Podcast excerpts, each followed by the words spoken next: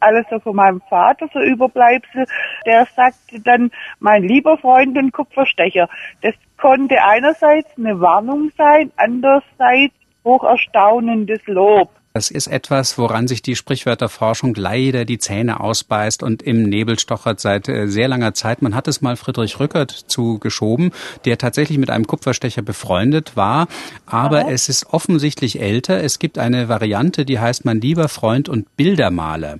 Also äh, möglicherweise geht es äh, um in der warnenden Bedeutung jemanden, der etwas abkupfert, der etwas sozusagen fälscht, indem er es äh, ja ähm, nur nachmacht.